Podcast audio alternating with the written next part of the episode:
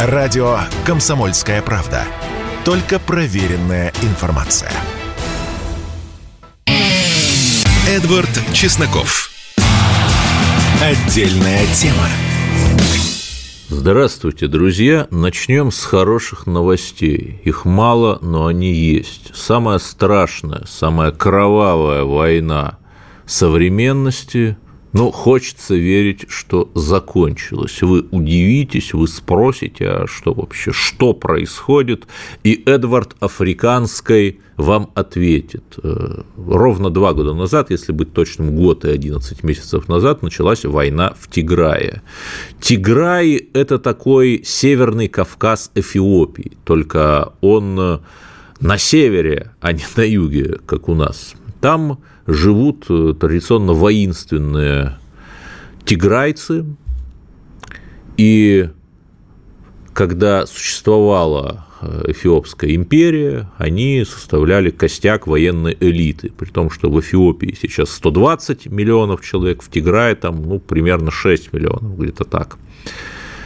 То есть э, меньшинство имело, скажем так, то, что называется over, overrepresented, было перерепрезентировано в некоторых органах власти. Но так э, некоторые, по крайней мере, считали, когда в Эфиопии в 1991 году закончился социализм, то тиграйцы взяли и таким победным маршем на столицу пришли и, по сути, ее захватили. И установили вот такой свой режим во всей Эфиопии.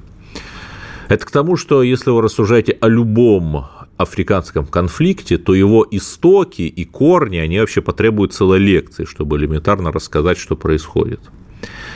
И в 2018 году демократическим путем, совершенно легально пришел к власти Аби Ахмед, нынешний премьер-министр Эфиопии, и вот он стал себя позиционировать, а там еще раз, это вот очень многонациональная страна, там ни у одной из народностей нету решающего перевеса, там Амхары, Аромо, Тиграи, сомалийцы, другие народности, еще раз там их, наверное, около 200. И Аби Ахмед начал реальную федерализацию, то есть чтобы все народности были равным образом представлены, и он-то как раз себя позиционировал как эфиоп, а не как вот представитель какой-то одной из этих лоскутных африканских народностей.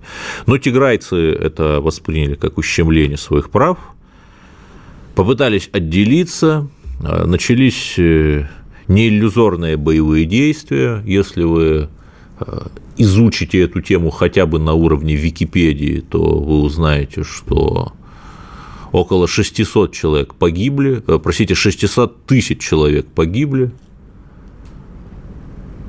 около миллиона стали беженцами, причем, э, когда ты бежишь там в какую-нибудь соседнюю страну, там Судан, Джибути в основном, да, это страны тоже достаточно бедные, там тоже достаточно пустынная местность у их правительств нет э, огромных кубышек, чтобы всех кормить. И просто вот это значит, что ты будешь на голой земле спать, также будешь голодать в каком-то лагере беженцев, там иногда даже с водой проблемы, с лекарствами, не говоря уже о еде.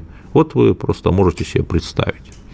И тут интересна мировая жаба, то есть мировая жаба устами вот этих вот мировых СМИ, обвиняла эфиопское центральное правительство Аддис-Абебу в, в кавычках, геноциде тиграйцев. То есть это, конечно, что-то напоминает. Это что-то напоминает вам. Та же самая мировая жаба рассказывает, опять же, в кавычках, про злобных кровавых русских. Ну, понятно. И самое интересное, что американцы, которые как бы говорят, что вот они совесть мира, что они хотят, чтобы вот был мир по правилам, и Россия, как они опять же объясняют, вот это такая злобная сила, которая с их точки зрения эти правила нарушает, да, и самое интересное, что американцы ничего не сделали, вернее, а, они наложили санкции на обе стороны конфликта. Да, просто прекрасно. учитывая, что главный экономический партнер там у Эфиопии – это отнюдь не США, э, от этих санкций не холодно, не жарко, и э, люди думали по принципу, если мировая жаба против меня, значит, я точно делаю все правильно. То есть мы, русские и эфиопы, оказались здесь в одной лодке. Это, кстати, одна из причин, по которой вот мы сейчас сближаемся с Африкой, потому что американцы ведут себя на южном континенте абсолютно как э, посудная лавка в слоновнике, если так можно выразиться. Все крушат, все. И сейчас как кажется, как хочется верить, э, после недельных переговоров, проходили они, кстати, при поддержке Африканского Союза, в ЮАР, страна БРИКС, наконец-то Эфиопия, центральное ее правительство и Тиграй вот хоть как-то договорились. При этом я сейчас не буду говорить, кто повинен в этих жертвах, потому что ну, для хлопка нужны две ладони, а во-вторых, когда, например, там, ты разоряешь пастбище, когда э, обе стороны там, занимаются, может быть, даже из лучших побуждений установлением контроля над теми или иными областями, это приводит к огромному исходу беженцев. Вот такая вот достаточно тяжелая история – при этом эфиопы, они не боялись э, объявлять персонами нон-грата некоторых журналистов крупнейших зарубежных СМИ, некоторых сотрудников международных организаций. Что собой представляют эти международные организации, мы знаем на примере действий ОБСЕ в Донбассе, над которыми уже там насмехаются, говорят, вы слепые – Понимаете, да? И, ну, хочется, конечно, верить, что эта война прекратилась. Тут еще что интересно, где-то год назад тиграйцы попытались повторить свой марш на столицу Аддис-Абебу 1991 года образца. И уже почти дошли, дошли до северных пригородов, просто чтобы вы понимали это, как если бы там какие-нибудь басаевцы дошли из Грозного до Тулы в каком-нибудь там 97-м году, да. И что спасло эфиопскую армию? Они в последний момент получили беспилотники из Ирана, ОАЭ, Китая, Турции, и просто с тяжелых беспилотников расстреляли колонны на марше. И, и, собственно, те откатились назад. Это к тому, что э, некоторые там говорили, что вот э, беспилотники не важны. Да нет, важны, конечно, и мы надеемся, что и Россия тоже, так же, как она в авиации и в ракетах была впереди планеты всей, также она и с беспилотниками тоже будет. Вот э, там, куда Кремль смотрит и дотягивается, там Олимпиада, чемпионат мира по футболу, да, там все как-то работает. Ракеты те же самые, Понятно же, что подводные лодки, понятно же, что это все курировалось на высшем уровне. Но Кремль не может быть везде. Путин, даже коллективный Путин не может быть везде. И вот там, где решения принимают замшелые чиновники-бюрократы, как бы чего не вышлисты наши любимые, а вернее нелюбимые, конечно же, там вот мы слегка проседаем. И, конечно, хочется надеяться, что будет все выправлено, и начнем мы, начнем перестройку. Перестройку с э, вот этого вот шапка авоська закидательства на победный лад. И уже есть Хорошие примеры. Вот создан Государственный комитет обороны. Да, он там называется чуть иначе, но по сути это такой сталинский ГКО. И будем надеяться, что мы вот также э, перестроим э, экономику на э, спецоперационный лад, и ВПК наш перестроим на соответствующий лад точно так же, как вот это Великую Отечественную было. Далее, что интересного произошло на международной арене? Мы видим, что мировая жаба начала очень смешно двигать лапками.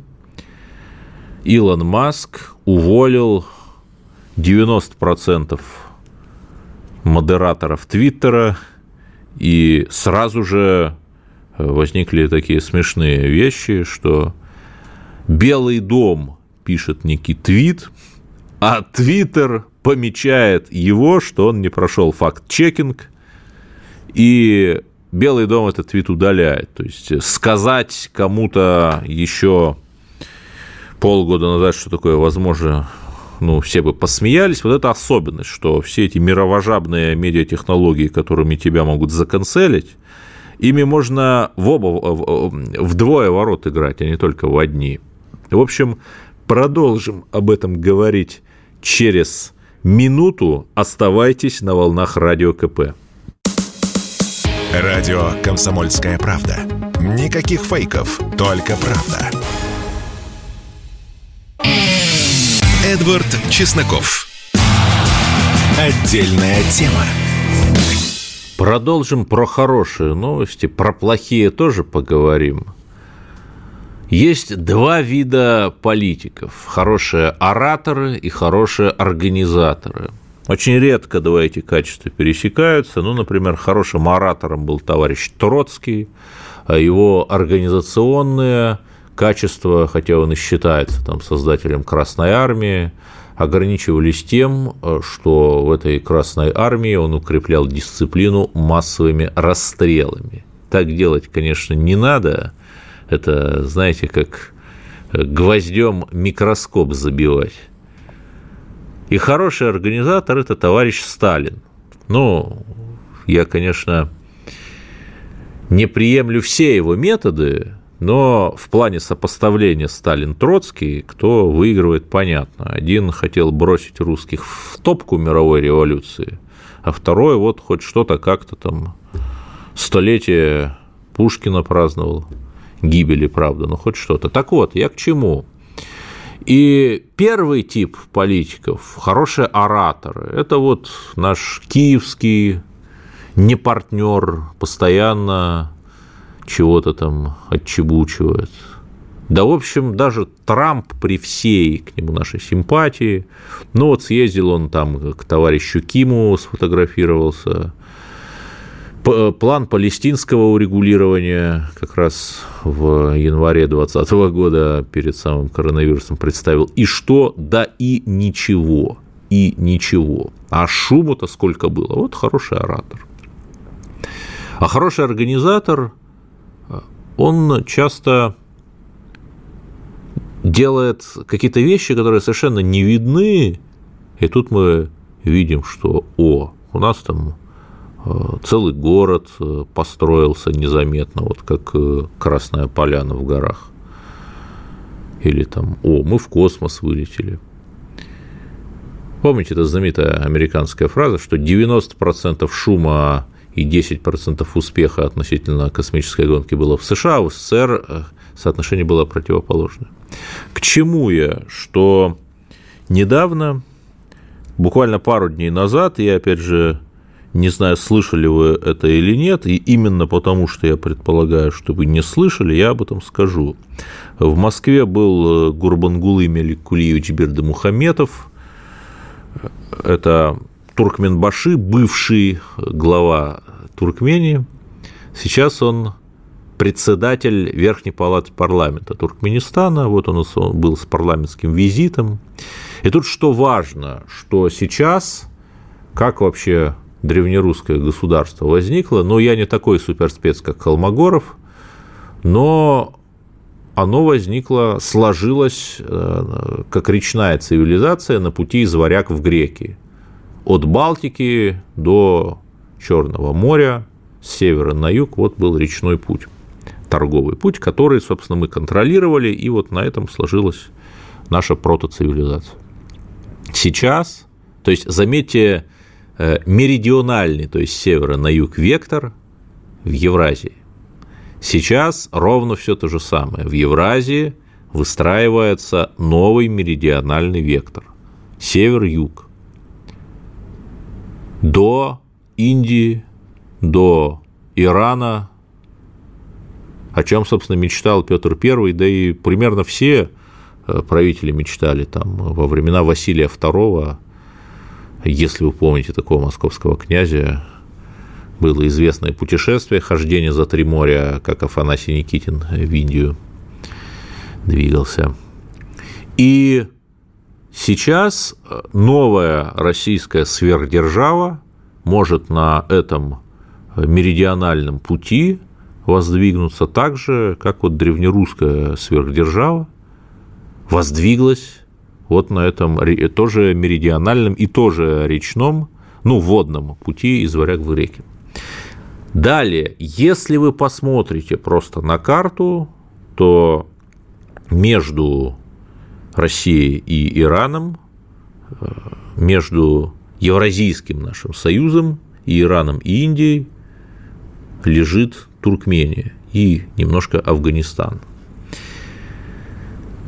И, соответственно, вот этот вот туркменский э, маршрут становится определяющим – Понятно, что есть там и через э, Азербайджан маршрут, и там через Армению, но сейчас у них достаточно напряженные отношения в этом треугольнике.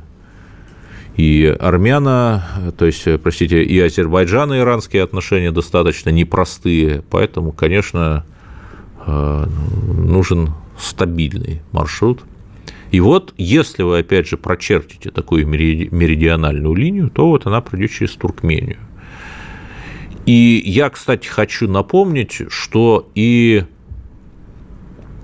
возвышение товарища Си Цзиньпина 10 лет назад э, не просто там с генсека, которого через 10 лет заменят, как предыдущих, да нет, не заменили его – а на, а на уровень исторического деятеля там, масштаба Мао и Дэна началось с того, что он как раз предложил тоже грандиозный транспортный маршрут, новый Великий Шелковый путь, вот этот знаменитый китайский пояс и путь, только не в меридиональном, а в широтном направлении. То есть вот 21 э, век будет веком э, Евразии, безусловно, веком Африки, Америка идет к упадку, и очевидно, что в этом веке, в нашем веке, возвысится тот, кто будет контролировать эти великие евразийские маршруты север-юг и запад-восток.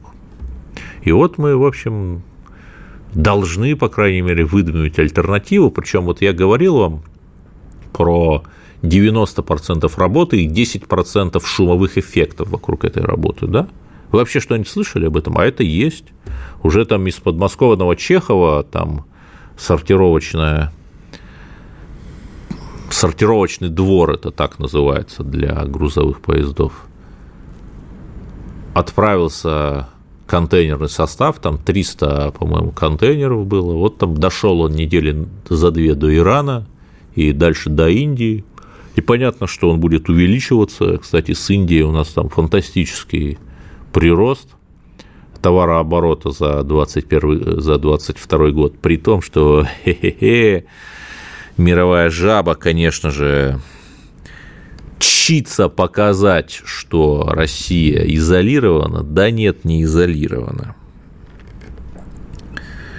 То есть понятно. Вот э, мы видим, как э, тихо и спокойно, без истерик, без каких-то шумных пиар-компании Россия реализует свою политику. И это, безусловно, хорошо. Теперь к не столь, наверное, радостным новостям, но кто-то должен о них сказать. Роман Сапраньков, кажется, я правильно поставил ударение, есть такой телеграмщик, он вот пишет, что в Херсоне на правобережье, то есть вот на том пятачке, который мы контролируем и который похож на балкон, э, на карте со стратегической точки зрения, там не всегда, это я так мягко скажу, выдают пособия. Пенсии, там пособия, детские пособия.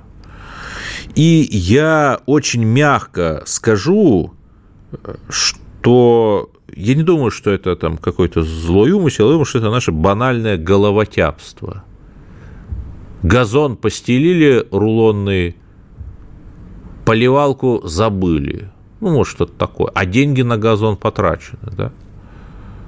Вот э, или там была такая история, покупают двухэтажный поезд в один город, потом оказывается, что он не въезжает в габарит железнодорожного тоннеля, который там был последние сто лет. Ну, ой.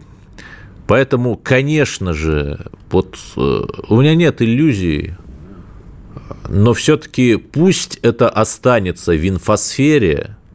Я надеюсь, что нас слушают. Давайте все-таки решим вопрос с пособиями. И не только на левобережье Херсонщины, это вот то, что юг, то, что вот ближе к Крыму, но и на правобережье Херсонщины. Потом из серии головотяпства. Если бы этого акта психотронной войны не было, его бы стоило выдумать. В отрицательном контексте, разумеется. Скандал, это вчера, получается, было в четверг, пропал флаг России с главного административного здания Херсона.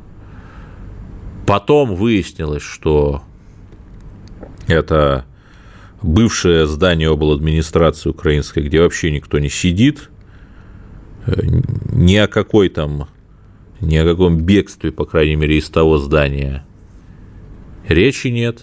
То ли там этот флаг просто э, упал, так бывает иногда, то ли там какой-то криптодиверсант его, ну, неважно. Важно то, что это все обсуждали там целый день, и в итоге БМПК, дыр был щур полнейший, а только вот с большим трудом как-то удалось Э, телеграм-общественникам, успокоить аудиторию, да, ну, нельзя же так, слушайте, давайте не поддаваться на такие психотронные удары и реагировать хотя бы, не создавать вакуум, объяснять все людям.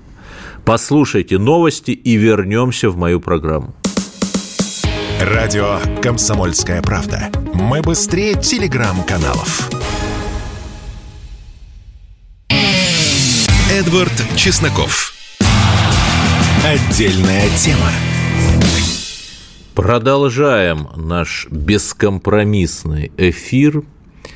Я, конечно, не могу не упомянуть, э, собственно, херсонский вопрос, если так можно сказать. Мы слышали, опять же, очень путанные и очень-очень путанные объяснения в том числе и официальных представителей, там, Сальдос, Тримаусов,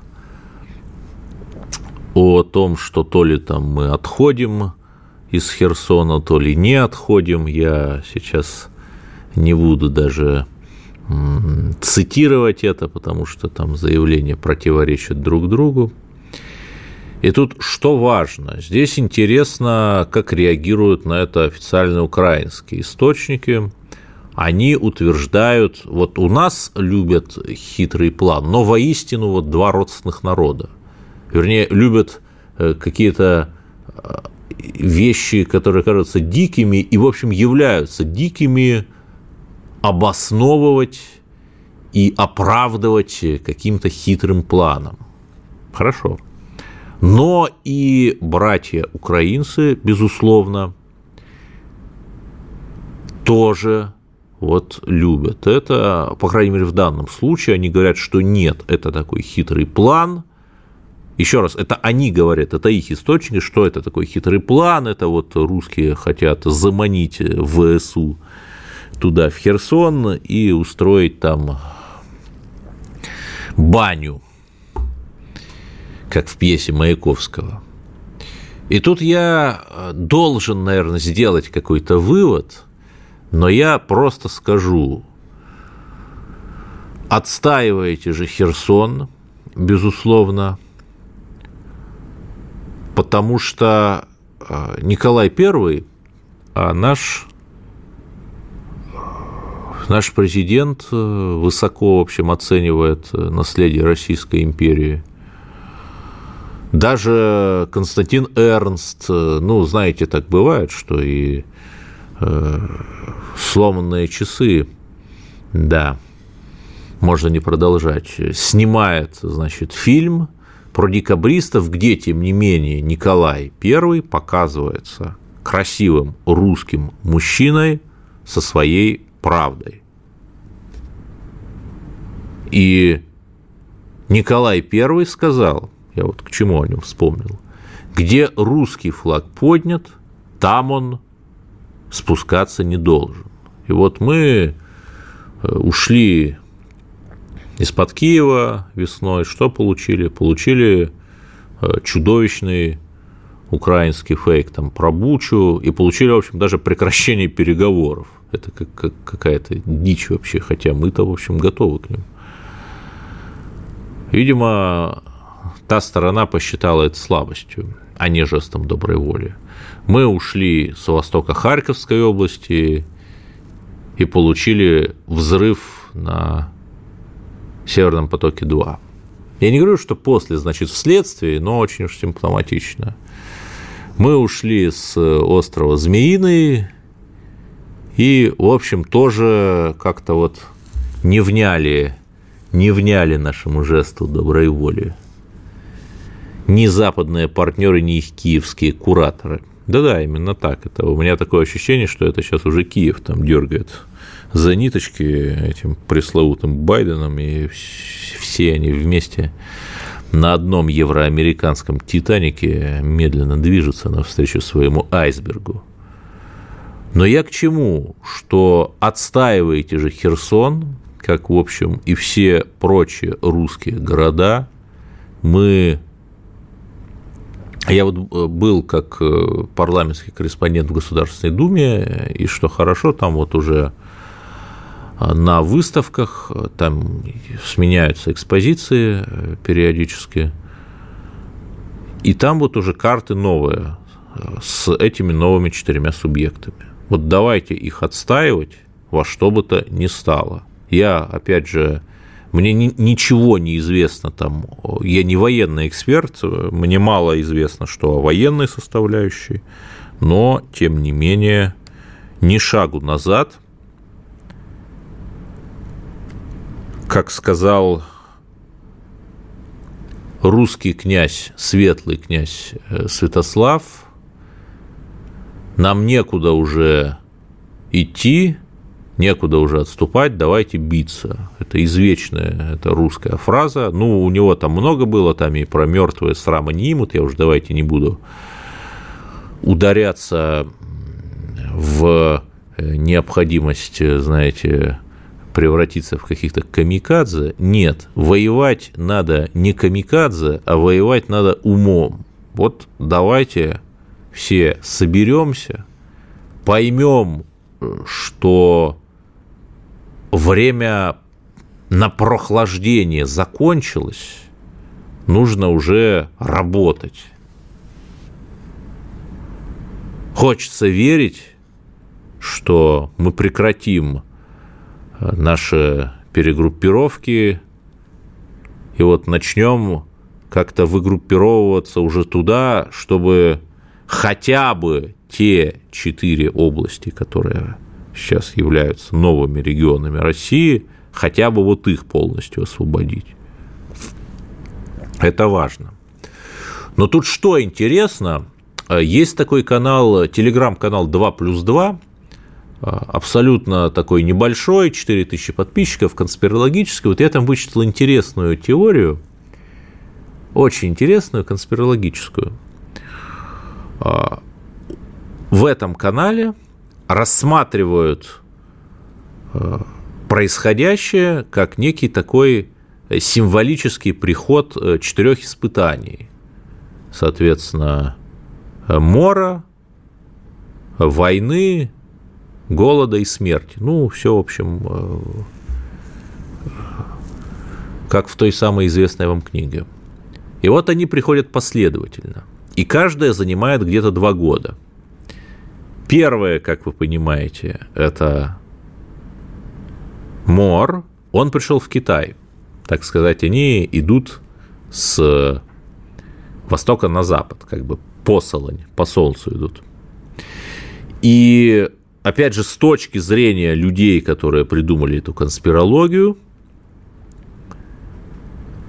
это испытание жестко зафиксировано во времени. То есть вот, ну вот оно продолжается, там жесткая фаза один год, а все испытание продолжается два года. И мы действительно видим, что вот сейчас там и а, потихоньку локдауны хотят ослабить в Китае, и уже в газете Global Times это официальное издание Компартии Китая.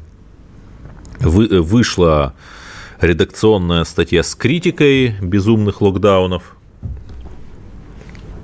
именно с критикой региональных властей. Ну, то есть вот это испытание заканчивается.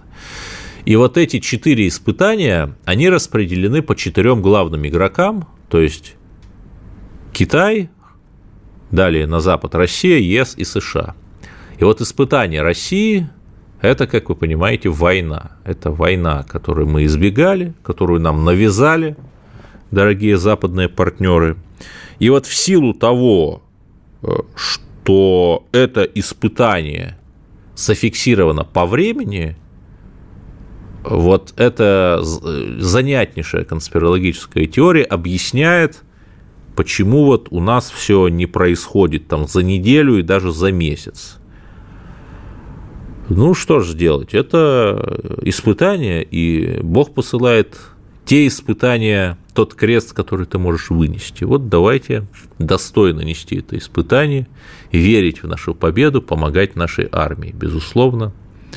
Я, причем я наблюдаю, люди печки делают, женщины, русские женщины просто самоорганизуются там и шьют балаклавы, отправляют их на фронт. Это же колоссальный вообще народный порыв, который нам и вам, сидящим вот в этих соцсетях наших ваших, даже и не очень виден, но он есть.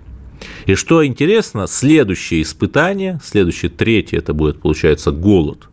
Голод прискачет в Европу, и он уже там начинается. И тут особенность в том, что этого испытания нельзя избежать, как такой волшебный экзамен. И вот э, мы, собственно, видим, что, учитывая качество европейских элит, в кавычках качество, да и европейских элит тоже в кавычках, господи, ну что это, Шольц, Меркель, матушка, с ностальгией вспоминаем, как о Золотом веке. Ангела, вернись, мы все простим. И следующее испытание прискачет четвертое испытание к четвертому из оставшихся мировых игроков в США. Это будет испытание смерть. Как раз вот где-то 24 год – вот давайте вернемся к этому эфиру и к этому разговору в 2024 году. И очень вероятен э, какое-то какое горячее противостояние Никому вообще смерти желать не надо, никому. Но, вероятно, некое горячее противостояние, если там, допустим, победят республиканцы или не победят, или там любая сторона в любом случае будет считать, что не украли победу, в общем, тяжело будет братьям-американцам. Держитесь. Продолжим через пару минут слушайте радио «Комсомольская правда» и не переключайтесь. Мы сейчас вернемся. Если тебя спросят, что слушаешь, ответь уверенно. Радио «Комсомольская правда». Ведь Радио КП – это самые оперативные и проверенные новости. Эдвард Чесноков. Отдельная тема. Да, на всех парах мы мчимся к очередной годовщине революции. И знаете что? Вот давайте раз и навсегда э, прекратим вот эти споры между красными и белыми, сделав одну очень мощную вещь. Вернее, две, но в паре, в комплексе, единомоментно. Вынесем Ленина из мавзолея и вернем Дзержинского на Лубянку. Вот этот дуплет, это бинго, это комбо раз и навсегда прекратит все споры между белыми и красными. И если вы спросите, а куда нам девать Ильича, я скажу на Марс. На планету, в смысле. Это Ильич человек, ну, масштабный, как бы к нему не относиться. Он достоин хорошего такого большого мавзолея, зиккурата настоящего. И заодно будет э, повод отправить хорошую экспедицию на Марс, колонию там основать, и давайте захороним его там. Э, человек он был такой, воинственный, беспокойный. Э, вот планета Марс для него самое место. Там э, на равнине Кедония есть знаменитое лицо на Марсе. Вот это вот не очень понятное образование, Э, которое сверху похоже на человеческое лицо, вот куда-то туда его давайте поместим. И все, главное, будут довольны, все. Русский космизм, опять же. Нет, а если серьезно, то у нас нет каких-то огромных объединяющих вещей человечества.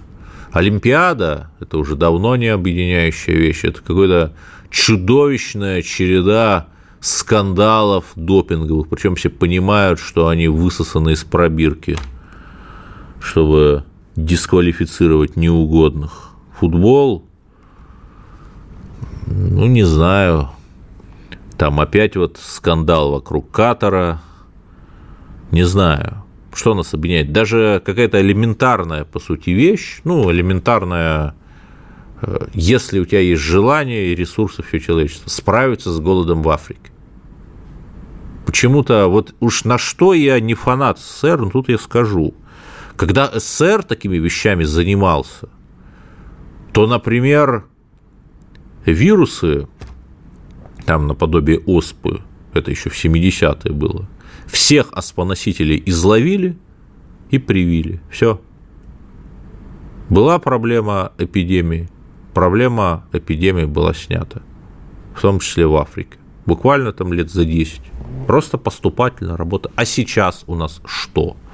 Вот где у нас какие-то такие большие проекты? Вы скажете, ну там украинский кризис, но понимаете, украинский кризис рано или поздно закончится. Даже столетняя война между Англией и Францией, она в итоге закончилась. Все заканчивается. Давайте какие-то большие проекты. Может быть, это будет э, некая реконструкция вот этой вот Украины, Новороссии, того, что от Украины останется. Может быть, это будет там освоение космоса, я не знаю. Может быть, это будет борьба с опустыниванием. Вот Каддафи как-то хотел с опустыниванием бороться, но что-то вот уже сам в пустыню эту лег во всех смыслах. Странно, да? Где это все? То есть, опять, уж я не фанат СССР, но при товарище Сталине был такой сталинский план преобразования природы, и вот огромные лесополосы, тоже в меридиональном направлении, там, от, от России до Казахстана, они тоже вот при нем вот эти были огромные лесополосы. М? Огромный же колоссальный план. Почему нельзя сейчас что-то такое сделать? Я не знаю. И даже, в общем, в пандемию, когда вроде бы не было каких-то у нас когда украинский кризис не был в столь острой фазе, даже в пандемию как-то человечество не смогло договориться. Вот эти вот американцы там, помните, вывозили свои вентиляторы эти со своих баз НАТО себе вывозили. Это такая у них евроатлантическая солидарность. Ну, давайте уже что-то предложим. Вот а, Владимир Владимирович блистательную же речь сказал про э, на Валдае, что там традиционные ценности, у каждого свои, что давайте просто жить. Это хорошо, и давайте пойдем дальше. Там. Вот товарищ Си, я об этом уже говорил, предложил миру пояс и путь. То есть хорошо, плохо, да, но тут хотя бы есть что обсуждать. Там Барак Обама предлагал миру э, трансатлантическое и транстихоокеанское партнерство. Ну, давайте мы тоже что такое грандиозное предложим, а? Вот на этой ноте э, позвольте закончить, всех поздравить с Днем народного единства и сказать еще раз, верьте в победу России, она неизбежна и она придет. Но для этого нужна наша с вами работа. Вот и работайте. Эдвард Чесноков. Отдельная тема.